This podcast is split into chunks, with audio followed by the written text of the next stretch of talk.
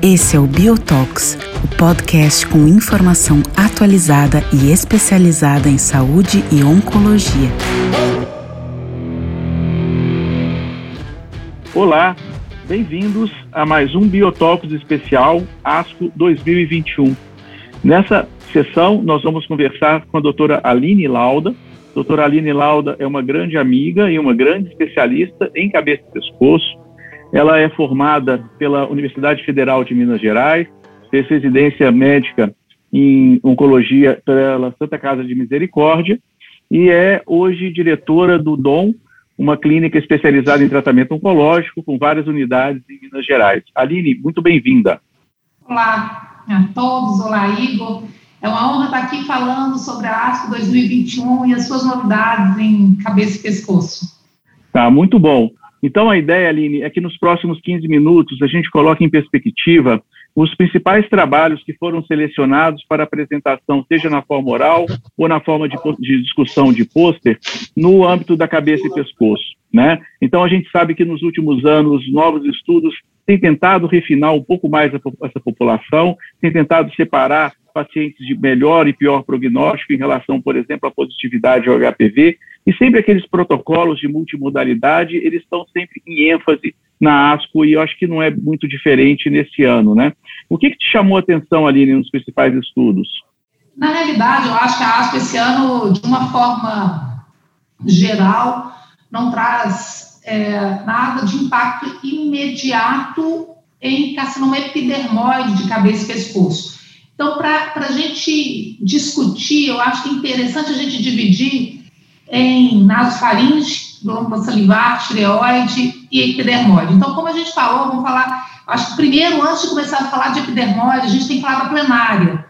Então, cabeça e pescoço tem uma sessão plenária esse ano, tá? Na sessão plenária, entre os cinco estudos que está na plenária, cabeça e pescoço é um deles, como nasofaringe é o Júpiter 2. Então, o Júpiter 2 é um estudo randomizado, fase 3, com é, nasofaringe metastático em primeira linha, gencitabina com cisplatina versus gencitabina, cisplatina e toripalimab. Então, essa é, é, é, um estudo chinês, é, é, é um estudo global, mas quando fala global, eu fui ver os países envolvidos, é China, Singapura e Taiwan, então é do Sudeste Asiático, realmente, onde está 85% dos carcinomas de nasofaringe, e é um estudo que está na plenária, Igor. É um estudo que a gente, então ele é um, um, um late break abstract, então a gente não tem os dados dele ainda, mas a gente tem a, que, que foi que em setembro de 2020 foi, foi liberado uma análise interina, o estudo foi, é, a gente sabe então que é um estudo positivo, é um estudo que análise, essa análise é, pré-especificada pré foi positiva, isso foi apresentado em setembro de 2020. Então, toripalimab é um anti-PD1 e ele é associado a gencitabina e cisplatina na doença metastática, a gente viu claramente pelos dados que a gente tem, os pré-dados, os dados muito precoces, mas que é um estudo positivo. Então, cabeça e pescoço ganhou uma plenária em nasofaringe.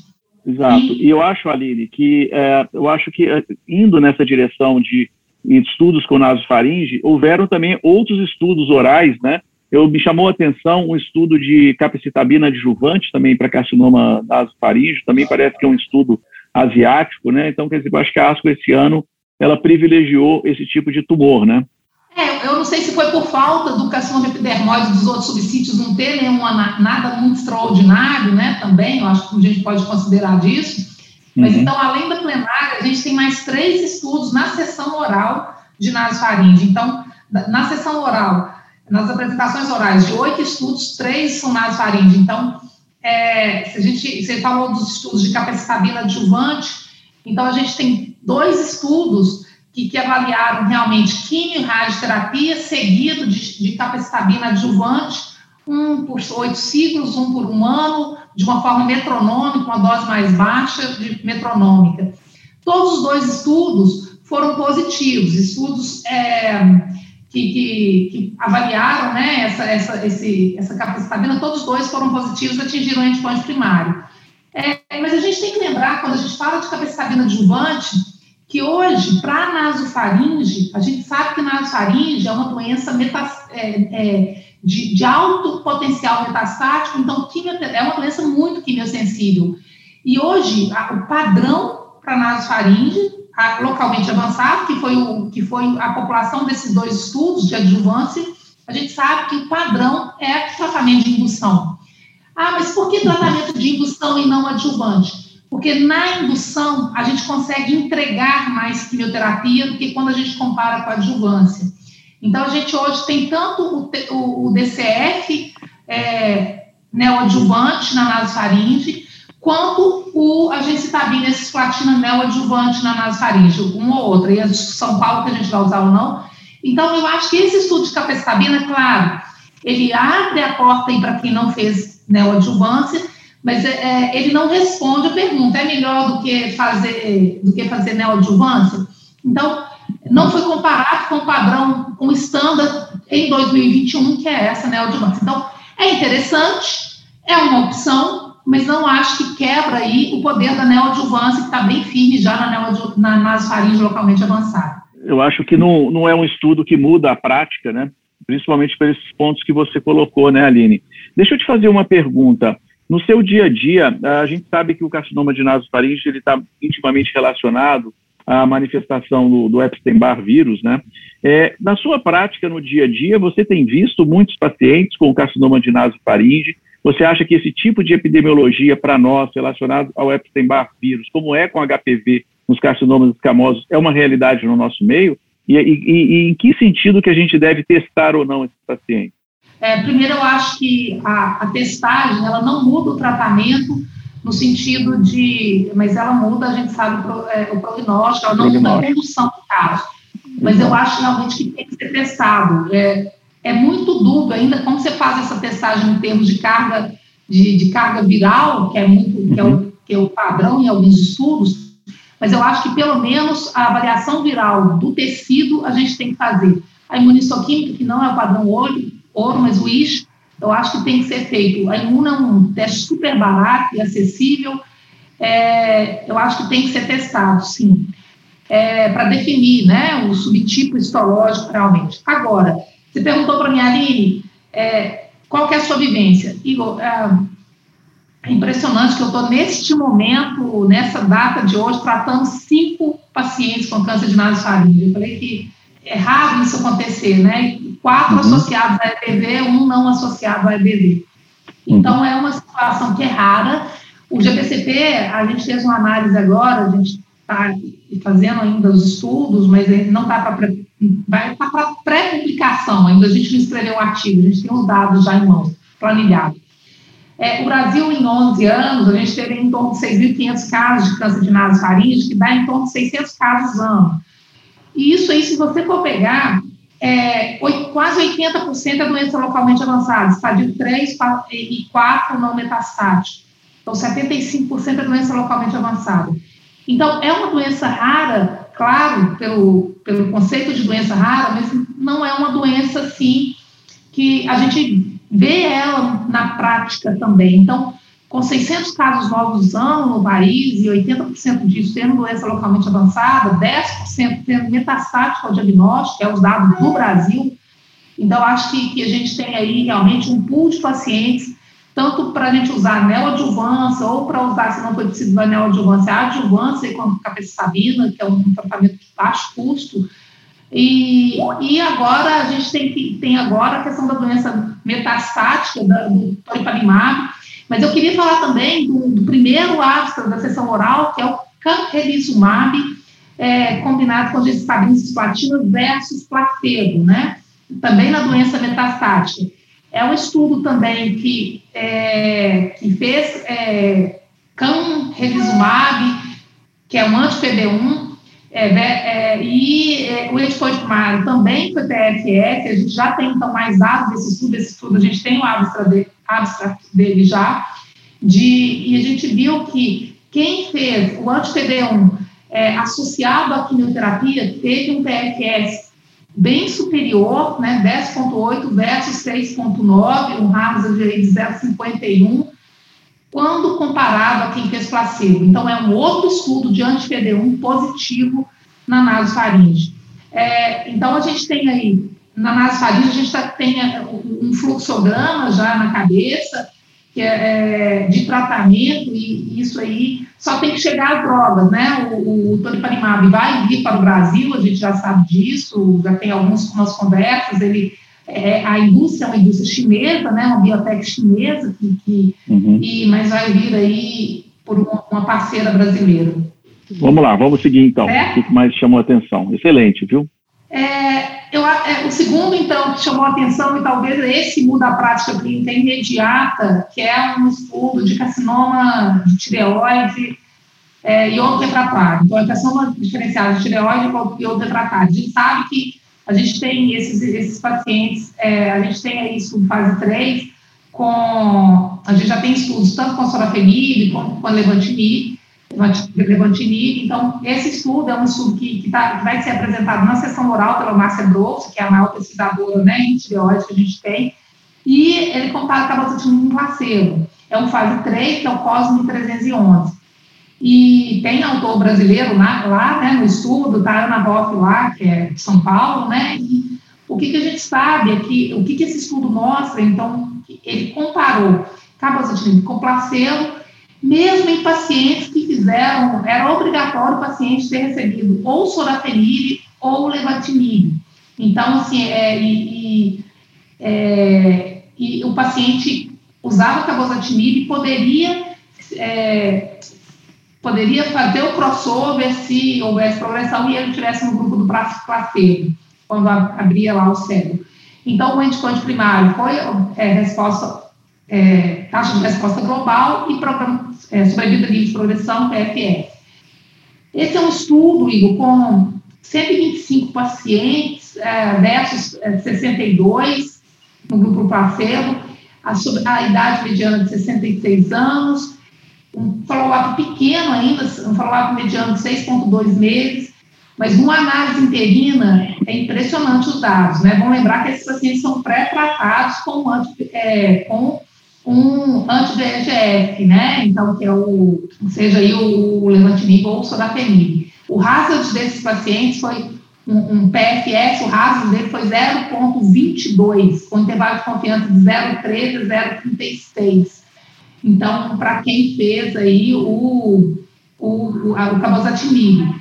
E o mediano não foi alcançada, né, de PFS, versus para quem fez placebo, 1,9 meses. Então, assim, independente do grupo pré-especificado, se usou ou não é, levantinib antes, é, manteve aí o benefício. Então, esse realmente eu acho que, que é um estudo que muda a conduta pós-ácido e realmente para paciente com carcinoma, diferen, carcinoma diferenciado de tireoide e outro refratário, é, cabozantinib vem como, como firme como uma, uma opção de tratamento, uma nova standard of care aí é, para esses pacientes. É, muito, muito interessante mesmo esse estudo, é, principalmente por se tratar de uma população que já tratou previamente com TKI, né? Mostra que realmente é. o cabozantinib é um potente inibidor da tirosina quinase, ah, dados, né, vamos colocar aí em, em, paralelo com o rim, mostram que também o cabozantinib é extremamente ativo, né, num cenário de pacientes que já trataram previamente com outras terapias no câncer renal metastático. A única questão aqui do cabozantinib é a toxicidade, né, Aline? Assim, a maioria desses pacientes, mais da metade deles, precisam reduzir dose ao longo do tratamento em virtude de toxicidades maiores, né, que são muito variadas, de diarreia, fadiga, astenia, síndrome mão-pé, mucosite, então é, é, bastante variada a gama de efeitos colaterais e o paciente realmente é, é, tolera muito mal a dose plena de tratamento. Eu vou te falar que eu não tenho paciente usando 60 miligramas atualmente. Tem alguns pacientes é. em tratamento, todos tive que passar para 40 miligramas. É claro, não estou falando de tireoide, estou é. falando de rim, né? Isso, então... exatamente. Essa, essa tem sido a minha rotina, a minha prática da mesma forma, né? Muito bom, Aline. Para a gente finalizar, então, o que, que te chama a atenção em relação aos carcinomas epidermoides? É, então, vamos falar aqui dois últimos temas para a gente finalizar. Carcinoma epidermoide, a gente não teve nada grande, a gente teve, na realidade, só dois estudos, são estudos que abrem hipóteses, dois fase 2 de imunoterapia neoadjuvante, o, o Check-RAD CD8 Trial, é um estudo que associa químio neoadjuvante com cisplatina D1D3, docetaxel, associada a durvalumab e tremelimumab. E, na realidade, é um estudo muito mais conceitual que, a depender aí da resposta e do, do infiltrado de CD8, esse paciente vai, vai fazer aí uma, é, uma randomização para radioterapia é, de acordo com a, com a taxa de resposta e com essa infiltração do CD8. Então, é um estudo muito mais conceitual e de gerador de hipóteses do que mudança na prática clínica. O segundo estudo que eu acho que, que chama atenção é também de neoadjuvância com pembrolizumab, é, com, mostrando aí para quem é, a expressão de PDL1, é, quando o paciente tem uma expressão de PDL1 mais é, acima de 20, você tem uma taxa de resposta maior na neoadjuvância, PS acima de 1, e principalmente acima de 20, você tem aí uma taxa de resposta é, patológica maior e também sobrevivência de progressão. Então, esse estudo é, é, muito, ele traz da doença metastática o mesmo conceito na, na relação do pembrolizumab, paciente com CPF acima de 20, é, esse, ele, ele responde melhor e ele tem um melhor prognóstico e em relação à questão da imunoterapia com anti-PD1 pembrolizumab. Esse é um estudo que também está na oral e o, o, os dois são estudos, são fase 2, esses dois estudos que eu citei do carcinoma são estudos, como eu falei, geradores de hipótese, mas que não mudam a prática clínica. É, e por fim, Igor, eu acho que carcinoma epidermoide, então, como eu falei, é, tinha pouca coisa, poucos estudos que realmente que, que, que chama atenção. Tem um terceiro também de neoadjuvância, mostrando essa questão do pembrolizumab né, neoadjuvância. Então, são três de questão epidermoide, os três de neoadjuvância, estudos geradores de hipóteses, que não muda, não muda a nossa conduta. E, mas eu queria terminar a nossa discussão, a nossa fala aqui, Igor, com o estudo de glândula salivar, sabe? É um estudo interessante que nivo mais IP no paciente com carcinoma de glândula salivar recidivado metastático, é um estudo do é, Instituto Nacional de Saúde dos Estados Unidos, não é um estudo de farma, e mostrando aí que eles randomizaram todos os, sub, todos os subtipos histológicos, excluindo o carcinoma adenoide cístico, para nivo, é, eles incluíram, né, não randomizaram, eles incluíram pacientes com nivo mais ipilimumab, nesses pacientes com carcinoma de glândula salivar é, recidivados ou metastáticos.